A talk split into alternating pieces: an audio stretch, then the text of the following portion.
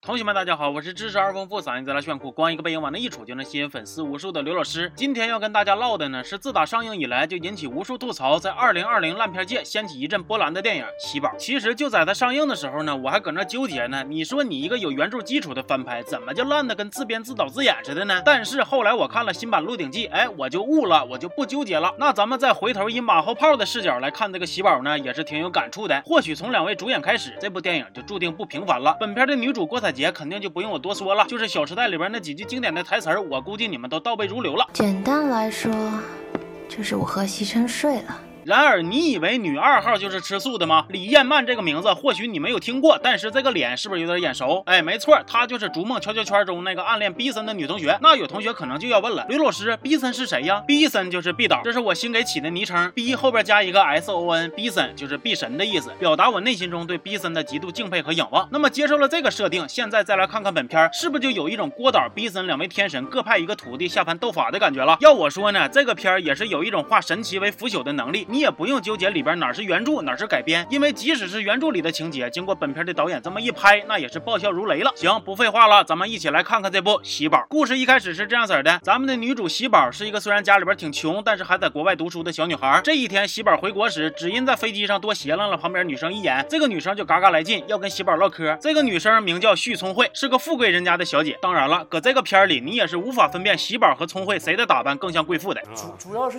嗯。气质，而旭聪慧和喜宝的缘分呢，也就好比是你今天随口说了一句撸啊撸，第二天购物软件就给你推送充气娃娃一样，充满了那种大数据一顿瞎他妈算，最后推送的内容还挺合适的感觉。咱也不知道这喜宝和聪慧就搁飞机上唠了那么一会儿嗑，唠的是有多好啊！等喜宝下了飞机，聪慧不但给他送回了家，后来还邀请喜宝去参加他的订婚宴，要把未婚夫介绍给喜宝认识。行啊，这大概就是有钱人的格局吧。说这喜宝刚一到家，就看到了他卧病在床的老妈，老妈还不忘朝思暮想他那个画完大饼就一竿子撩没影的渣男老。公紧接着还没等喜宝搁家睡两宿消停觉呢，他妈就没挺住，嘎去世了。然后他妈前脚刚走，后脚就有一个男人来到他家。我来晚了，向你赔罪了。你是？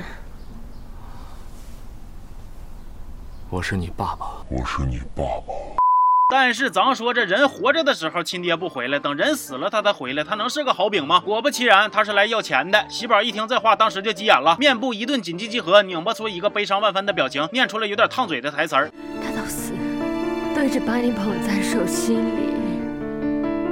他死了，你好意思来要钱了？等喜宝赶走他爹，就来到了老旭家参加这个旭聪慧的订婚宴。搁这儿，他还见到了旭聪慧的大哥和大姐。这个大哥的设定呢，也是一个精神多少有点问题，同时还打眼就相中喜宝的小年轻。但是他明显是够使不上喜宝的，因为他的情敌不是别人，正是他的老爹。他爹老旭头，也就是旭家的一家之主，那也算得上是一号人物了。旭家天天都有一帮外人过来，围在老旭头的门前排队等着见老旭头，那场面之大，直逼放学时学校门口卖烤冷面、手抓饼的小摊儿啊。说这旭聪慧订婚的晚宴上，大家都搁那载歌载舞的，但是喜宝有点不太融入，他。一寻思拉倒吧，我跟你们这帮富豪家的年轻人也玩不到一块去，我就找个老头乐呵乐呵吧。哎，他就拿瓶酒搁人家花园闲逛，碰到了这个正在陶冶情操的老旭头。但是喜宝不认识他呀，还以为这老头是啥园丁呢。他跟人一顿瞎唠，一顿放飞自我，还真就把这老头给唠乐呵了。等回过头来，喜宝得知了这个老头就是老旭头以后呢，自然是羞愧难当。但是这老旭头不但没有怀恨在心，反而心花怒放，相中了喜宝。哎呀，咱也不知道你们家这帮人咋就都这么 easy，不是一见交友就是一见钟情。完了，咱说这老巨头很快就对喜宝发起了。攻势，他直接送枚大钻戒，并且非常直白的表达了自己的想法。简单来说就是仨字儿：处不处。老头那意思呢，是我钱多事少，身体不好，前任老伴死的还挺早，简直就是没有缺点呢。但是咱们喜宝却义正言辞的表示，不可以这么快就买下一个女人。哎，同学们注意了，这句话你得细品。如果让你从喜宝的这句话中挑出三个字作为重点，你认为是不可以还是这么快呢？就在他拒绝了老旭头，并且坐车回到家门口以后呢，他经过复杂的思想斗争，结合自己悲惨的身世命运，最终下定决心对司机又说出了三个大字儿：开回去。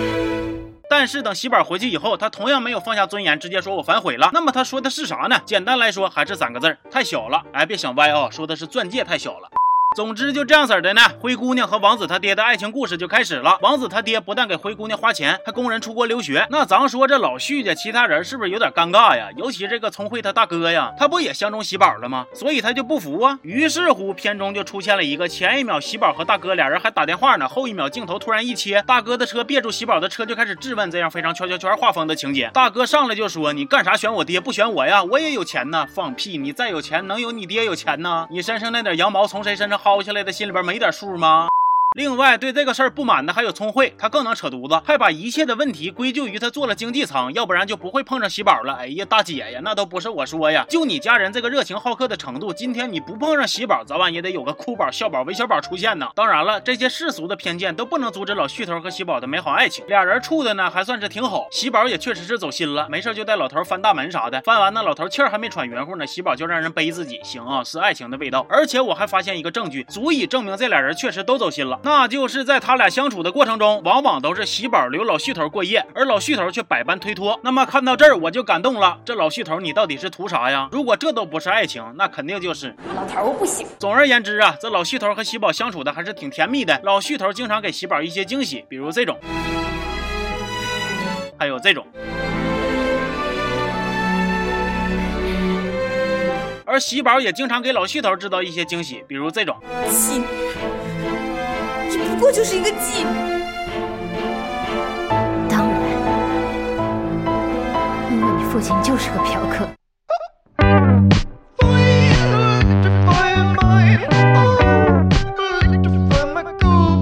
还有这种，我还不如离开你，和宋佳明一起离开虚假，远走高飞。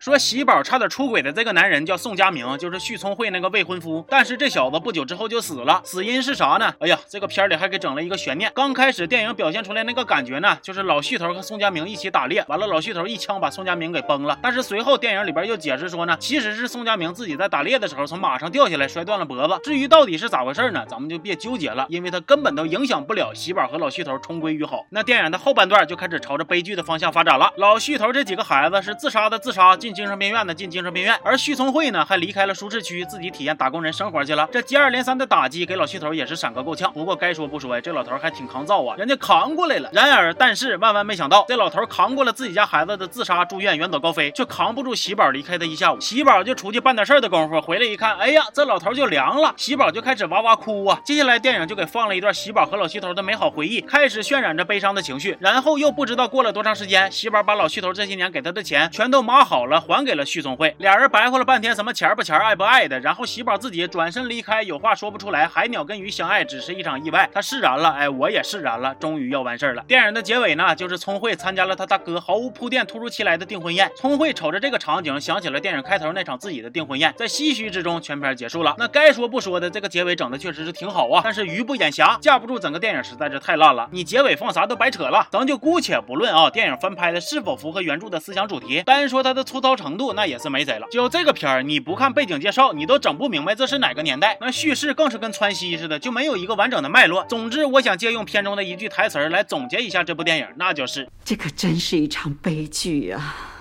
哎，要说今年这几个烂片啊，那也是表面上看起来互不干涉，但是实际上却有着千丝万缕的联系。不信你就寻思啊，《鹿鼎记》的主角叫韦小宝，喜宝的主角叫喜宝，财迷中六老师的女儿叫元宝。你说这是巧合吗？不是，这是缘分呐！这就注定他们会在二零二零这个烂片示威的年头留下不平凡的一笔。所以我愿称他们仨为二零二零年烂片界的吉祥三宝。好家伙，感情这是年终总结型的烂片啊！行，这期就说到这儿了，我是刘老师，咱们下期见。